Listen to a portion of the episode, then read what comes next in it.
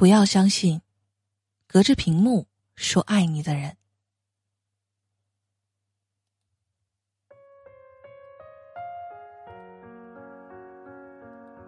隔着屏幕的喜欢，可靠吗？有个读者留言是这样说的：“他说爱你的时候，见过你的脸吗？听过你的声音吗？牵过你的手吗？了解你的性格吗？所以，你说可靠吗？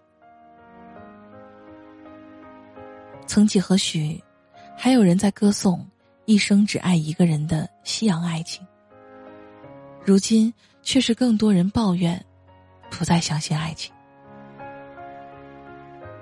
尤其是在手机盛行的时代，动动手就可以轻易发出“我爱你”。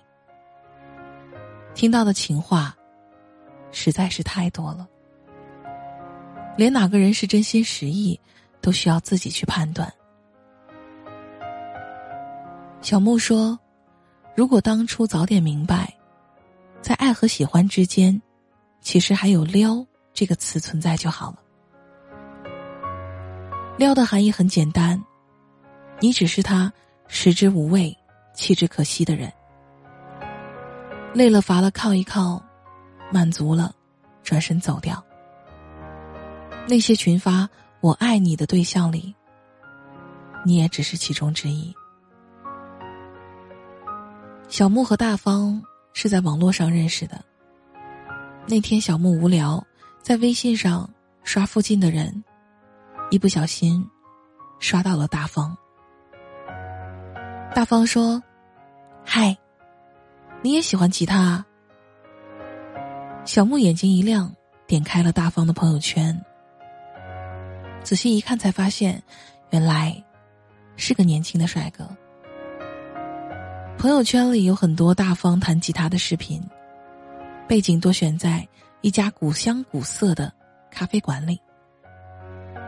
大方坐在椅子上，穿着浅蓝色的牛仔外套，温柔的弹唱民谣，眼神深邃明亮，声音浑厚迷人，像极了偶像剧里的吉他少年。小木的心一下变得柔软起来。甚至忘记了回复大方的消息。几分钟之后，他才回过神来，大方的对话框里多了几个崇拜的表情，还有一些相见恨晚之类的话。大概那几个小视频，给小木留下了不错的印象。平时不怎么聊天的他，破天荒的和大方聊到很晚。最后到了晚安，小木刚想放下手机。大方又发来一句：“快点入睡哦，记得梦到我。”本来困得眼皮打架的小木，听到这句话，瞬间睡意全无。他心里突然冒出一个很奇怪的想法：大方不会喜欢上自己了吧？不可能，不可能！小木摇了摇头，自言自语。才刚认识，还没见过面，可别胡思乱想了。可是，小木还是打开了手机，一条一条开始翻看大方的朋友圈，妄图在那些光怪陆离的动态里看出个所以然。睡眠极好的小木那天晚上第一次失眠。很久之后，小木才明白两件事：不要在深夜做决定，不要隔着屏幕喜欢上一个人。大方开始有一搭没一搭的找小木聊天，虽然他比小木大两岁，但是他们之间似乎永远都有聊不完的话题。他一定很有趣。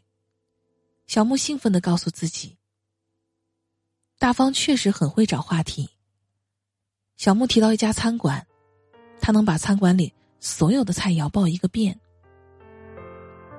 小木说起健身房的某个运动，大方就能滔滔不绝的给他普及健身知识。在小木眼里，大方上知天文，下知地理，无所不能。不仅如此，每次小木发一张自拍，大方都会第一时间跑过来。喂，你怎么可以把美照给别人看啊？小木嘴上一本正经，心里却乐开了花。他突然发现，自己越来越喜欢和大方聊天。有次，大方一整天都没有发消息，小木从早晨就开始抱着手机等，连逛街都变得索然无味了。同行的姑娘看着神经兮兮的小木，都有些摸不着头脑。只有小木知道，大方的微信才是治愈他的良药。晚上回到家，小木还是没有忍住，发了一个表情包过去。大方秒回：“乖，今天家里装修，想我了吗？”小木红着脸回复：“想你干什么？我今天出门了。”哼，大方装作很生气：“不用说我也知道，不就是找个男人相个亲吗？”小木被逗笑了，在对话框里打下了一行字：“就算去相亲，对象也应该是你呀。”不过，他犹豫了几秒，没有发过去。他希望这一步由大方跨向自己。大方从来都没有说过喜欢小木，但是他的每一句话又似乎在暗示：“喂，我好想和你在一起啊。”最明显的一次，大方说：“如果你是我女朋友就好了，今晚就可以抱着小可爱入睡了。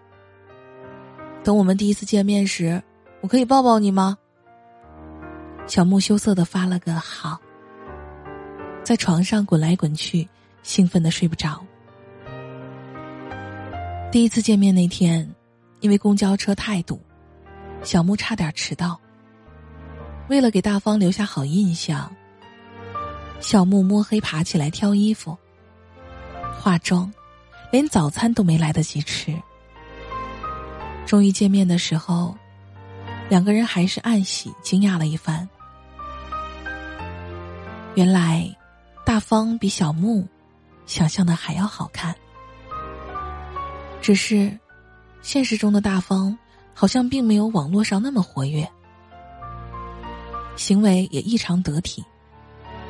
要不是在朋友圈看过轮廓，小木真的以为面前这个人根本不是大方。换到现实，他们的角色却反了。